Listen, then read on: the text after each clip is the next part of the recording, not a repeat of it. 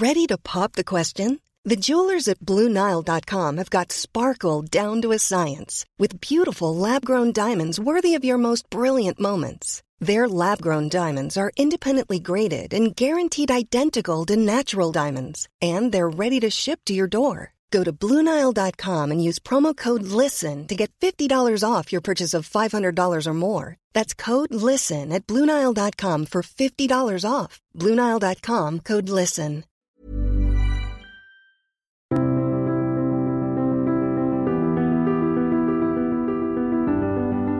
Bienvenue pour une nouvelle émission de Conflit. Merci pour votre fidélité. Vous êtes de plus en plus nombreux à nous écouter et à nous suivre en podcast sur notre chaîne de télévision et également sur notre site internet. Vous pouvez bien évidemment retrouver Conflit en kiosque. Nous avons actuellement un hors-série qui est consacré à l'aviation, un autre au bac de terminale, spécialité géopolitique, et puis un numéro qui est consacré à la Turquie d'Erdogan pour nous soutenir et pour permettre à Conflit de produire, de continuer à produire ces émissions, eh bien, le meilleur moyen est encore de vous abonner. C'est ce qui nous permet ainsi de vous informer sur ces sujets essentiels de géopolitique.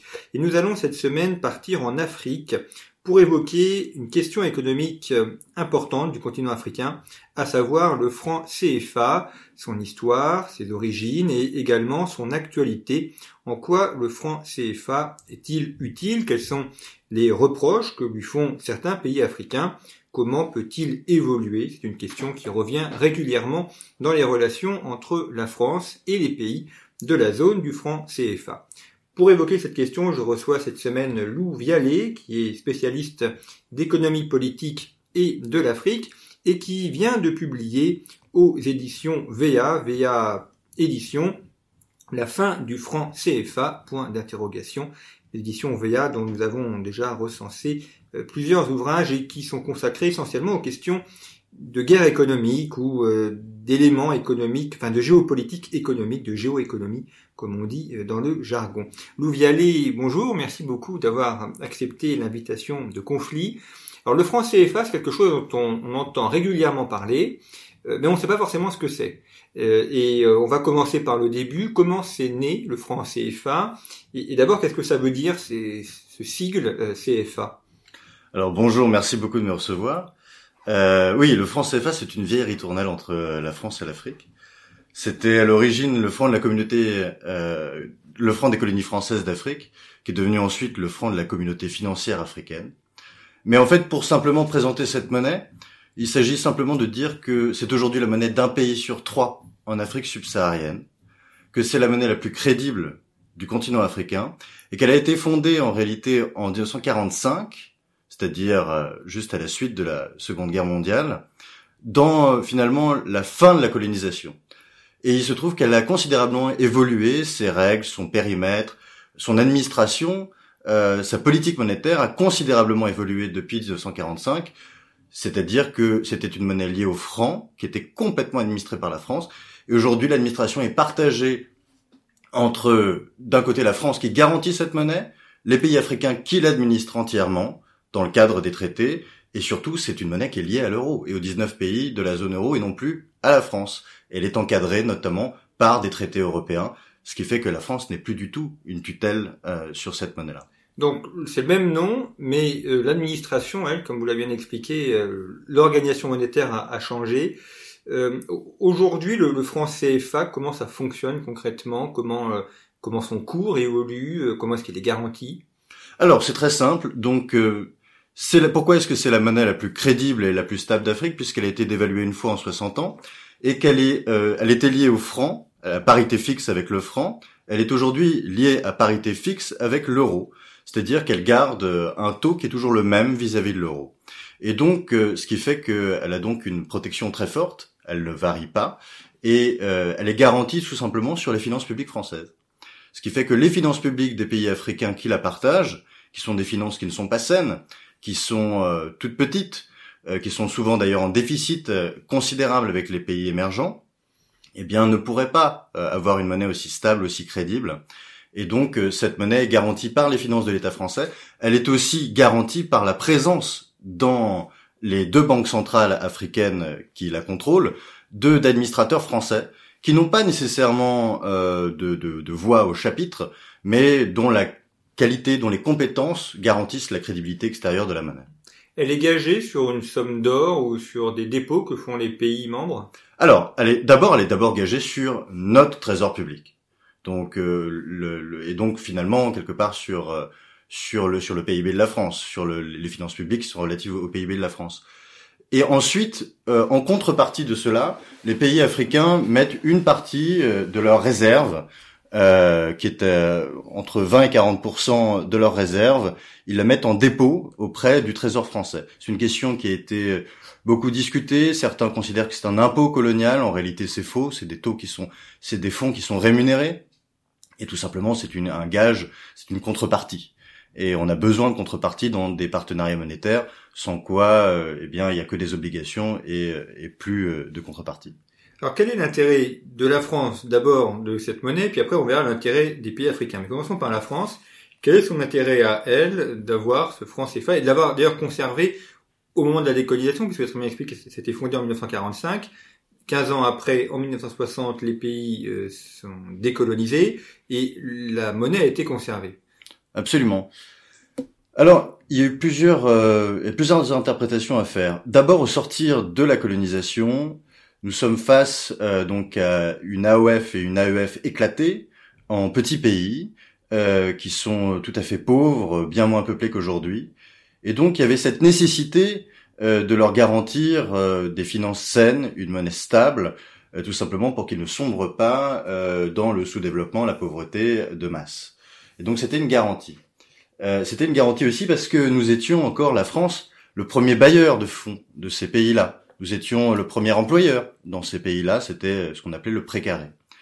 Donc il y avait une, une, nécessité à la fois, disons, stratégique, euh, et euh, n'oublions pas que à la suite de la décolonisation, nous étions au moment de la guerre froide, et donc il y avait une lutte d'influence sur le continent africain où la France finalement servait le camp euh, capitaliste euh, et permettait tout simplement de tracer une ligne pour que la pénétration soviétique euh, ne se fasse pas trop sur le continent africain.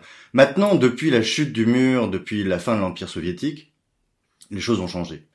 Euh, les choses ont changé puisque la plupart des intérêts français euh, en Afrique subsaharienne sont en dehors de la zone franc. Ça, c'est fini. Ils sont au Nigeria, ils sont, je ne sais pas, en Ouganda, mais ils sont en Afrique du Sud ils sont moins euh, dans la zone franc qu'ailleurs en Afrique subsaharienne. Donc l'intérêt n'est plus économique. Nous n'avons plus de monopole euh, économique sur ces pays. Euh, et aussi, nous n'avons évidemment plus de monopole politique. Évidemment, on a eu un coup d'État au Mali récemment. Euh, on contrôle rien, absolument rien en Côte d'Ivoire. Ce qui se passe, c'est que pourquoi est-ce qu'on garde cette monnaie? C'est que c'est une garantie de stabilité pour donc un pays sur trois en Afrique. Et donc aujourd'hui, les raisons sont essentiellement sécuritaires. C'est-à-dire que depuis 60 ans, depuis la décolonisation, comme vous le savez, l'Afrique, les Africains se sont démultipliés, les pays sont restés dans les rentes, et l'Afrique, en fait, finalement, n'a jamais été aussi fragile. Et donc, c'est une forme de ceinture de sécurité financière, c'est une forme je de, de, de filet de sécurité qui permet tout simplement à ces pays de ne jamais faire défaut. Et contrairement à des pays comme le Nigeria, comme là qui a été frappé par le coronavirus et dont la monnaie a chuté, euh, comme le Ghana, pareil, qui sont des pays voisins de la zone franc, eh bien ces pays de la zone franc sont protégés par le franc CFA et par la crédibilité de cette monnaie, ce qui permet des investissements étrangers, ce qui permet une confiance, et finalement, ce qui leur permet, voilà, de ne pas faire défaut, de ne pas sombrer dans le chaos. Imaginez, excusez-moi, j'en termine juste là. Imaginez si le Mali n'avait pas le franc CFA, il resterait quoi? Du sable. Alors, je pense que vous dites est intéressant par rapport aux intérêts français parce que une des critiques qui vient de l'Afrique, c'est d'expliquer que c'est une, une, un élément de, de, contrôle néocolonial et notamment que ça favorise l'intérêt économique français. Comme vous le montrez bien, d'ailleurs, il y a un chapitre de votre ouvrage consacré à ça. Les intérêts euh, des entreprises françaises dans la zone du franc CFA sont extrêmement faibles. Euh, ça compte pour très peu par rapport déjà aux intérêts de l'Afrique en général et de l'Afrique dans le commerce extérieur français. Les intérêts sont plutôt au Maroc, en Tunisie ou, au Nigeria, donc euh, largement en dehors de cette zone. un autre reproche peut-être d'ailleurs qu'on pourrait faire à, ce franc CFA, c'est de, trop protéger finalement les pays africains et donc de peut-être en, empêchant la dévaluation, à ne pas encourager euh, euh, d'avoir une salubrité financière. Est-ce que ça ne pourrait pas, à contrario, encourager une sorte de de, de dépenses, puisqu'il n'y a pas le risque d'une dévaluation, et donc on va pas chercher à avoir des finances saines ou d'avoir des dépenses utiles, des dépenses d'investissement. Ah, je, je, c'est très intéressant ce que vous dites. Il y a deux choses. La première chose, c'est que euh, oui, c'est une protection euh, qui quelque part n'est pas méritée par leurs efforts. Elle est apportée de l'extérieur, c'est une une garantie de stabilité qui n'est pas euh, voilà méritée par leurs propres efforts. Et donc euh, quelque part, beaucoup de pays africains s'en sont servis comme euh, un blanc-seing pour faire des déficits euh, n'importe comment avec euh, avec les pays émergents. Mais je vais y revenir sur la question, euh, puisque le franc CFA c'est aussi la clé de deux marchés communs, ouest africains et centrafricains. C'est aussi la possibilité pour ces pays de se développer dans des marchés domestiques qui sont plus larges que leur marché intérieur. Et donc, quelque part, c'est lorsque eux-mêmes ne respectent pas les règles de convergence, d'intégration économique, qu'il se retrouve à faire du déficit avec une bonne monnaie finalement. Mais euh, la première partie de votre question, c'était c'était autre chose, c'était sur la, la, dévaluation. Et alors c'est une faute qu'on fait souvent. C'est une faute que j'ai retrouvée euh, dans la bouche de Jacques Sapir notamment, disant voilà que le franc CFA empêchait euh, les pays de la zone franc de s'industrialiser car finalement la dévaluation ne leur était pas permise. D'abord, elle est permise par les traités. Il suffit que les chefs d'État et de gouvernement euh, se réunissent et se, mettent d'accord pour une dévaluation, mais surtout l'opportunité d'une dévaluation.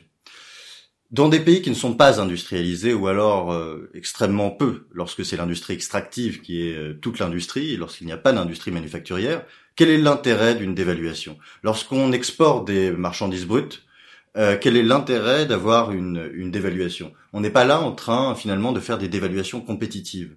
Une dévaluation compétitive, ça n'est, ça n'est bon, ça n'est, ça un instrument que pour des pays du Nord qui, euh, comme vous le savez, euh, permettent tout simplement de baisser la valeur relative de leur monnaie, de telle sorte à exporter davantage, à importer moins.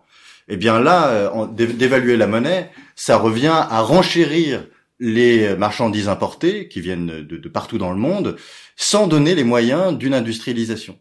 En revanche, le fait d'avoir une monnaie stable, comme je le disais précédemment, il se trouve que les pays africains ne font, ne respectent pas les règles qui se sont même fixées pour développer leur marché commun, mais avoir une monnaie stable, c'est une condition pour avoir des marchés communs, c'est une condition pour se protéger vis-à-vis de la concurrence extérieure, notamment chinoise.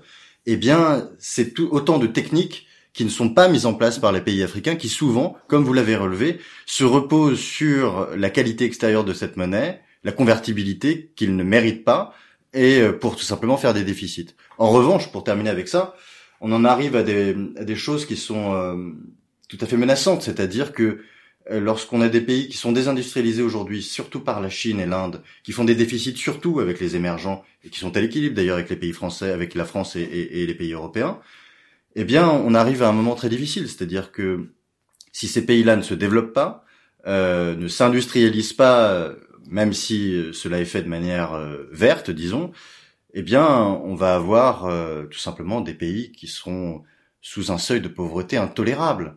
Euh, cette zone franc, encore une fois, c'est un pays sur trois en Afrique subsaharienne. S'ils ne se développent pas, s'ils sont seulement la poubelle et le réceptacle des marchandises du monde entier, s'ils utilisent leur monnaie simplement pour faire des déficits, eh bien, ce qui va se passer, c'est très simple, ce sera la colonie chinoise de demain. Alors justement, dans ces euh, rapports aux, francs CFA et, et aux influences aussi qui ont lieu en, Afrique. Euh, je vais revenir sur un, terme qu'on entend beaucoup, qui est issu de, France-Afrique, euh, qui est un, un, vieux serpent de mer aussi. Alors, parce que d'abord les relations africaines ont beaucoup changé euh, depuis 1960, mais euh, on voit notamment que c'est un peu un des leitmotifs récurrents de tous les présidents français depuis au moins François Mitterrand, de dire qu'on va mettre un terme à la France-Afrique. Et chaque président dit qu'il va y mettre un terme. Donc soit le président n'y a pas mis un terme, soit cette notion de France-Afrique a évolué. Euh, est-ce que c'est un terme qu'on peut employer encore aujourd'hui? Est-ce que ça, ça, ça encore une réalité? Ou est-ce que les relations euh, franco-africaines sont, sont bien différentes? Moi, je pense que ça n'a plus aucun sens de parler de France-Afrique. Encore une fois, ça dépend euh, l'interprétation qu'on en fait. La première fois que ce terme a été forgé, c'était euh, dans la bouche de Félix Houphouët-Boigny, l'ancien ministre français et président de, de Côte d'Ivoire, euh, qui avait forgé cette expression pour euh, pour montrer la complémentarité entre la France et ses anciennes colonies au sortir de la colonisation. Donc voilà. plutôt positif. C'était positif tout simplement parce que le cabinet de Fouet-Boigny était composé essentiellement de Français, parce qu'il y avait énormément de Français qui étaient dans l'économie ivoirienne, et tout simplement que sans les Français, la, Côte d'Ivoire était bien plus pauvre et bien moins brillante sur le plan géopolitique euh, africain. Donc c'était une réalité. Maintenant, euh, ce terme a changé de sens au moment justement des années 90. Euh, notamment, c'est le président de l'association Survie, c'est des gauchistes, euh, qui euh, internationalistes, droits de l'homiste, qui ont forgé cette expression pour dire finalement la France-Afrique, euh, voilà, c'est euh, le substrat de l'empire français subsaharien, c'est les relations malsaines entre la France et l'Afrique, c'est la pompe Afrique, voilà, c'était une caricature de la France dominante ses anciennes colonies, parce qu'il y avait une mauvaise interprétation de ce qu'a été la décolonisation. Et jusqu'à aujourd'hui, on a encore cette, euh, cette interprétation qui est finalement la France-Afrique, c'est intrinsèquement mauvais, c'est la domination qui ne dit pas son nom, c'est le néocolonialisme français en Afrique. Maintenant, qu'est-ce que ça veut dire aujourd'hui? Le premier bailleur de fonds, euh, le premier créancier des pays de la zone franc et des pays africains en général, c'est la Chine. Euh, les nouveaux acteurs qui sont arrivés depuis les années 90, c'est la Turquie, c'est l'Inde, c'est euh, le Mexique même, c'est les États-Unis depuis les années 60, c'est tous les autres pays de la zone euro depuis que le franc CFA est lié à l'euro. Il y a une Euro-Afrique, il y a un monde Afrique, il y a une Russe-Afrique, il y a une Chine-Afrique. Ça sert à rien de parler de France-Afrique dans le sens où nous ne contrôlons plus, il faut bien se mettre ça dans la tête, nous ne contrôlons plus ces pays économiquement ni politiquement. J'ai refait le calcul qui n'avait pas été fait depuis 20 ans. La zone franc, ce qu'on appelait avant le précaré, c'est 0,6% de notre commerce extérieur. Avant, nous polarisions 50% de leur économie, nous représentons 10 à 15% de leurs échanges. Ça n'a aucun sens de parler d'un maître français. Nous sommes dans une position d'assistance avec cette monnaie et avec aussi nos troupes. Nous ne sommes pas les seuls à avoir des accords militaires, hein, c'est fini ce temps-là. Donc nous sommes dans une position d'assistance, parfois d'assistanat, euh, dans les dérives de l'assistance, mais nous ne sommes pas du tout dans une relation de néocolonialisme, de spoliation ou de pillage. Ça n'a aucun sens de dire ça. C'est mensonger et c'est presque une parole qui est relayée en réalité par les adversaires de la France, ceux qui voudraient chasser la France de l'Afrique. Pourquoi? Pour contrôler le voisinage de l'Europe et pour lui pointer un pistolet sur la tempe en contrôlant euh, tout simplement son, son, son, son arrière-jardin, son arrière-cour. Et justement, il y a la question de la Chine. On a consacré, les auditeurs pourront retrouver ça dans les archives de, de conflit, une émission avec euh, Clément Nguyen sur euh, le dragon et l'aigle, donc l'influence, le, combat entre Américains et Chinois en Afrique. Cette présence chinoise en Afrique, on, on la voit notamment dans la, la, zone du franc CFA, en Côte d'Ivoire par exemple. C'est quelque chose qui est présent parce que on voit tous les, les Chinois au, au, Kenya et donc Afrique de, de l'Est. Alors cette présence, on la voit partout, vous avez raison. On la voit par exemple dans la zone franc euh, d'Afrique euh, centrale, on la voit beaucoup au Cameroun, on la voit beaucoup au Gabon, on la voit beaucoup euh, aussi par exemple, moi je l'ai vu personnellement au Bénin, j'ai vu des euh, beaucoup de, de, de, Chinois se déplacer ensemble, d'ingénieurs être ensemble, ne pas se mélanger évidemment avec les autres. Euh, ils ont leur propre quartier, ils ont leur propre méthode. Euh, ils ne se mélangent pas avec le reste de la population. Contrairement aux Japonais, ils apprennent souvent pas à parler le français, qui est la langue aujourd'hui maternelle de, de, de, de, tous ces de tous ces habitants euh, euh, des pays de la zone franc. Donc euh, cette présence, elle est là. En réalité, elle est là comme euh, elle, elle, a été fondée stratégiquement. Hein. C'est une présence d'abord qui est là pour exploiter les ressources naturelles, qui est là euh, pour ne pas... En fait, les Chinois n'ont pas intérêt à l'émergence de l'Afrique. C'est quelque chose, nous, quand nous étions euh, sous la colonisation, c'était sans doute pas notre intérêt non plus. Aujourd'hui, le sous-développement de l'Afrique menace et l'Afrique et l'Europe, mais songez une chose, c'est que le chaos africain, eh bien, si les pays de la zone franc ne se développent pas, eh bien, ça ne gênera jamais la Chine, ça ne gênera jamais les États-Unis, ça ne dérangera jamais les Russes, puisque leur sécurité nationale ne sera jamais en jeu. Et donc tout l'objet de la présence chinoise est tout simplement d'avoir des matières premières à bas coût pour nourrir leur croissance. Et leur croissance renvoie des marchandises à bas coût dans les pays africains. C'est eux qui sont les premiers des facteurs de désindustrialisation des pays africains. Et c'est eux qui sont les premiers facteurs de la pauvreté et de la fragilité des pays africains. Et donc, euh, ils sont là dans un système qu'on pourrait qualifier réellement néocolonial. Ils sont pas là dans un système d'assistance n'oublions pas que nous avons plus d'aide liée. Lorsque nous donnons de l'aide aux pays en développement, les entreprises françaises n'en bénéficient pas nécessairement, tandis que l'aide chinoise est liée, que les constructions qu'ils y font sont des constructions divertissantes, c'est-à-dire des stades, les stades de l'amitié, il y en a combien en Afrique Je ne sais pas, mais il y en a partout. En revanche, des routes qui tiennent, des villes qui sont euh, peuplées, il y a très très peu de travaux qui sont faits sur ces investissements-là. La Chine est là dans une position tout simplement de prédation. Alors, on, a évoqué récemment le, changement de nom euh, du franc CFA. Euh, est-ce que c'est uniquement un changement de nom, de changement de nom, ou est-ce que c'est aussi un changement dans son organisation et son fonctionnement? Alors, en effet, on avait parlé de la création de l'éco en Afrique de l'Ouest, donc euh, parmi les, pays de l'UEMOA. Bon, c'est un sujet un peu un peu compliqué, pas complexe, mais un petit peu compliqué, tout simplement parce que l'éco c'était le projet de la CDAO. La CDAO, c'est la réunion des pays de la zone franc d'Afrique de l'Ouest et des pays euh, anglophones d'Afrique de l'Ouest, c'est-à-dire Nigeria, Ghana, Libéria, Sierra Leone aussi, qui sont en, en, Afrique de l'Ouest. Et donc, la réunion des francophones et des anglophones d'Afrique de l'Ouest forgeait, forge la communauté de la CDAO, qui est une communauté qui coopère lâchement, contrairement à l'UMOA qui a, qui a le franc CFA et qui coopère de manière très intégrée. Eh bien, le, la CDAO avait pour projet de faire un écho, une monnaie qui s'appellerait l'écho. Ce projet a été volé par euh, les pays de l'UEMOA, qui étaient sous la pression de leurs opinions publiques. En fait, c'est faux, d'une partie de leurs opinions publiques. Tout le monde ne déteste pas le franc CFA. Et d'une partie des opinions publiques aussi européennes. Et donc, ce projet a été euh, pris par les pays de la zone franc d'Afrique de l'Ouest, qui ont voulu créer l'écho, qui était en réalité la même chose que le franc CFA, sans contrepartie de la part des Africains. Je vous ai expliqué tout à l'heure qu'il y avait une partie des, euh, des réserves monétaires qui était euh, placé en garantie euh, dans le au Trésor français, euh, 20, 20 à 30 des réserves, eh bien, il était question de rapatrier ces réserves euh, dans les pays de la zone franc. Il était question d'expulser les quelques administrateurs et spécialistes français qui sont euh, dans les instances de la zone franc euh, et de changer le nom. En réalité, la France n'avait plus que des obligations, plus que des devoirs, plus aucun droit. Donc, je pense, j'avais fait un article à l'époque pour dire que c'était une très mauvaise réforme, puisqu'elle allait finalement euh, appuyer sur les mauvais penchants de ces pays qui respectaient déjà pas leurs propres règles et qui allaient se retrouver à présent avec une monnaie euh, finalement sans aucune, sans aucun contrôle. Et puis, je trouve ça particulièrement hypocrite, euh, voilà, de changer le, nom d'une monnaie lorsque finalement on change à peine ses règles, et lorsqu'on finalement on, on ne change rien au problème.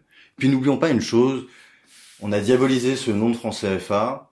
Je veux dire, dans la région, vous avez euh, le franc guinéen, vous avez pas loin euh, le franc congolais, le franc suisse existe encore. Donc dire que le franc est un gros mot, moi je trouve ça bête. Euh, et puis surtout, c'est c'est une monnaie crédible pour les investisseurs, pour tout le monde. Franc, pour beaucoup, ça veut dire encore France. Et la France, je rappelle, c'est nos finances publiques hein, qui garantissent cette monnaie-là.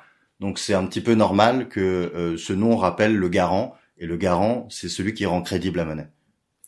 Aujourd'hui, quelles sont les, évolutions possibles pour le franc CFA Est-ce que les, opposants ont raison de lui, ou est-ce que c'est l'agitation politique aussi pour se faire un peu valoir? Enfin, si on fait un peu de prospective à 5 ans ou 10 ans, comment est-ce que les choses pourraient évoluer?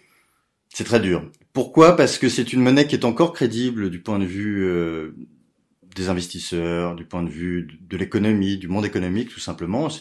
C'est la monnaie la plus crédible du continent africain. Euh, on a le coronavirus, le dirham a dévissé, le naira a dévissé, euh, et le monnaie, le, le, franc CFA est resté stable. Donc c'est un gage de stabilité génial. C'est un atout majeur. En revanche, pour les démagos, c'est évidemment la marque de la bête française, c'est la marque de la, du néocolonialisme français. On vient vous expliquer que franc euh, CFA veut toujours dire franc des colonies françaises d'Afrique, que donc, par définition, c'est la preuve euh, qu'il y a encore une colonisation française. On vient nous rappeler que la frappe de la monnaie est en France, confondant ainsi le privilège d'émission, c'est-à-dire c'est les banquiers centraux qui décident avec leur taux directeur de combien de monnaie ils veulent mettre en, circulation. Puis c'est des services qui sont extrêmement rares sur la planète d'avoir la frappe de la monnaie. Elle est faite en France, elle pourrait être faite ailleurs mais il se trouve que la plupart des pays d'Afrique et même du monde font fabriquer leur, monnaie. Donc qu'est-ce qui peut se passer demain, après-demain? Il est évident que des pays peuvent en sortir sous le coup d'une pression démagogique, d'une pression de la rue, parce que tout simplement un général arrive au pouvoir, un seigneur de guerre veut devenir plus puissant parmi sa population et peut en sortir. Soit on aura le contraire. Je vais vous donner un exemple. On peut avoir des pays qui demandent à y entrer, par exemple. Bien sûr, c'est arrivé. On a eu euh, la Guinée-Bissau récemment, euh, qui, qui, qui, est rentrée dans le système. Euh, la Guinée équatoriale aussi. Mais je vais vous donner un exemple. Idriss Déby, vous connaissez Idriss Déby, qui est aujourd'hui maréchal du, du, Tchad, maréchal carrément. Et donc c'est un guerrier, Idriss Déby, président au départ, avant d'être maréchal. Qu'est-ce qu'il avait dit en 2015 En 2015, il nous dit, il fait une sortie le 14 juillet en disant voilà, euh, le franc CFA est une monnaie coloniale, il faut sortir de cette monnaie, etc. Bon, c'était avant des élections, il a regagné ses élections, il s'est fait, il s'est rempli sa poche de popularité sans problème. Il n'est pas sorti du franc CFA. De l'autre côté, vous avez Laurent Gbagbo qui euh, fait dix ans au pouvoir de manière assez illégitime d'ailleurs, euh, qui euh, renoue, euh, qui, qui, reconduit l'adhésion de son pays, la Côte d'Ivoire, au système de la zone franc, etc., pendant qu'il est au pouvoir en 2007. Et quand il sort du pouvoir, fait une autobiographie, il dit euh, le franc CFA, c'est la clé de voûte du néocolonialisme français. J'en sortirais si j'étais président. Pourquoi ces deux personnes, le maréchal et le président, ne sont pas sortis D'abord, ils en ont la possibilité. Dans les traités, il y a une possibilité juridique qui vous permet de dénoncer, voilà, l'adhésion de votre pays à la zone franc vous avez euh, un certain nombre de réformes qui sont régulièrement, euh, qui montrent que les pays africains adhèrent à la zone franc, y réadhèrent, y réadhèrent. Et puis, vous avez aussi des exemples. Euh, le Mali est sorti euh, pendant 22 ans de la zone franc avant d'y rentrer. Vous avez Madagascar qui était dans la zone franc, qui n'y est plus depuis euh, 60 ans presque, 40 ans. Vous avez la Mauritanie qui a quitté euh, la zone franc dans les années 60 pour avoir son sa petite monnaie euh, inconvertible, l'Ouguia. C'est possible d'en sortir. Mais en fait, euh, bah, les, dirigeants africains savent très bien que il vaut mieux rester. Il vaut mieux rester parce que ensuite on va avoir une monnaie inconvertible, on va plus avoir la possibilité euh, d'avoir cette stabilité dont je parlais, et puis d'avoir aussi ces marchés communs qui sont un peu la condition pour émerger.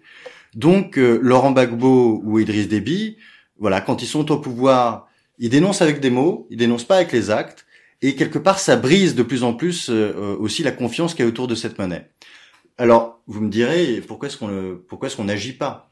Parce que finalement ils dénoncent, ils critiquent, mais ils restent parce qu'ils savent très bien que c'est dans leur intérêt. Mais quelque part ils corrompent aussi ce lien. Ben, pourquoi est-ce qu'on les expulse pas? C'est prévu par les traités. Imaginez un seul instant, par exemple, que euh, nous prenions au pied de la lettre, c'est un problème de la relation entre la France et les pays africains, on prend au pied de la lettre le maréchal euh, Déby. On l'expulse de la zone franc puisqu'il l'a dénoncé. On va plus loin que lui, on l'expulse. Eh bien, nous aurions euh, du jour au lendemain un pays qui fait partie parmi les plus pauvres de la planète, le Tchad, qui se retrouvait avec une monnaie inconvertible, une incapacité à importer, une incapacité à, produire évidemment aussi, puisque c'est le, le, Tchad est encore plus pauvre que la Côte d'Ivoire et ils ont même pas d'agriculture contrairement à la Côte d'Ivoire, c'est à peine de l'élevage, c'est tout. Et donc finalement, on affaiblirait, euh, en sortant des pays de la zone franc, nous sommes victimes de leur chantage, puisque leur chantage, c'est qu'on affaiblirait l'Afrique.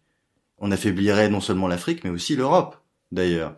Je suis désolé, mais euh, le Tchad ou la Côte d'Ivoire qui brûle, ou qui, qui, qui fait défaut, l'Afrique est tellement fragile que ça fragiliserait non seulement leur sous-région, mais ça fragiliserait jusqu'au continent européen. Donc, pour répondre à votre question initiale, j'ai été un peu long, j'en suis désolé. Pour répondre à votre question, Lisa, qu'est-ce qui va se passer dans les années qui viennent? C'est ce que j'essaie de prévoir dans son bouquin, j'essaie de prévoir toutes les possibilités. Soit une sortie, où on devra vraiment assumer la sortie des pays de la zone franc, c'est-à-dire, on en parlera peut-être tout à l'heure, la substitution, l'arrivée d'autres monnaies, on en parlera peut-être après, euh, ou alors soit on assume tout simplement cette relation d'interdépendance, et à ce moment-là, on en arrête avec les doubles discours. Mais pour ça, la France, seule, je suis désolé, n'a pas suffisamment de rapport de force pour pouvoir dire aux pays africains respectez les règles et tenez votre parole. Ce qui est intéressant aussi à, travers cette étude du franc CFA, c'est qu'on voit aujourd'hui que la, géopolitique mondiale est dans une guerre de monnaie. Il y a le dollar, euh, il y a l'euro, il y a le yuan, et ça en fait partie. Finalement, la, la monnaie est un enjeu essentiel au-delà des questions économiques qui sont aussi importantes, questions de, de développement et autres. Euh, la monnaie, c'est un élément du pouvoir politique, de prestige, un élément juridique aussi. donc dans cette guerre des monnaies qui est aujourd'hui en vigueur de par le monde, le franc CFA est, une des fonctions. Vous évoquiez le fait que la monnaie était frappée en France. On peut supposer que c'est aussi une manière de la garantir et d'éviter les faussaires. Il faut évidemment éviter qu'il y ait de la fausse monnaie qui circule et, une usine qui serait dans une zone moins sécurisée euh, ne serait pas forcément une meilleure garantie pour avoir de la, de la vraie monnaie en circulation. Juste sur ce sujet-là, euh, oui et non, c'est-à-dire que en soi vous avez raison, euh, euh mais en réalité, c'est tout simplement ces industries pour fabriquer la monnaie demandent, c'est des industries à très haute valeur ajoutée. Et donc vous avez raison, pour ne pas avoir des monnaies euh, falsifiables, falsifiées, il faut euh, des techniques de pointe. Et bah, dans des pays où on n'arrive même pas, où on n'a pas les moyens de fabriquer même des chaises en plastique, fabriquer des monnaies falsifiables, c'est voilà, c'est, c'est, on en est très loin, très très loin. Dernière question, d'où y aller sur cette question monétaire. Euh, pour le reste de l'Afrique, est-ce qu'il y a euh, les Anglais, par exemple, est-ce qu'ils ont été tentés de faire une monnaie euh, type franc CFA pour leur ancienne colonie, ou est-ce que on pourrait imaginer d'autres zones monétaires assemblées, par exemple les pays du Maghreb, pourquoi pas, une sorte de dinar maghrébin allant du Maroc à l'Égypte. Est-ce que ce sont des choses qui qui sont en projet, un peu à l'imitation de l'euro, ou pas du tout? Alors, les Anglais euh, au sortir de la Seconde Guerre mondiale, le sterling était toujours puissant.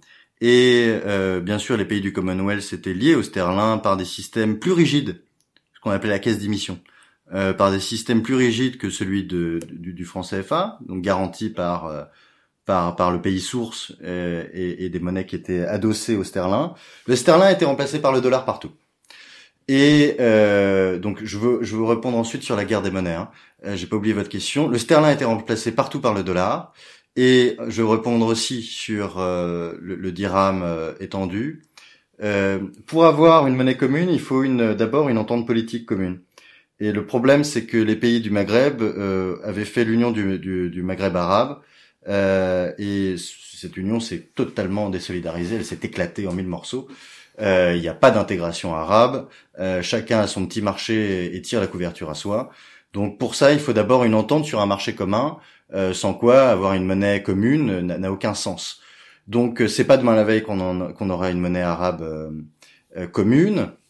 Maintenant, pour vous répondre sur la guerre des monnaies, le sterling a été remplacé par le dollar partout, notamment à Hong Kong. Hein. Pas, pas, pas, en Afrique, mais, à Hong Kong, c'est le, le, dollar qui s'est substitué au sterling.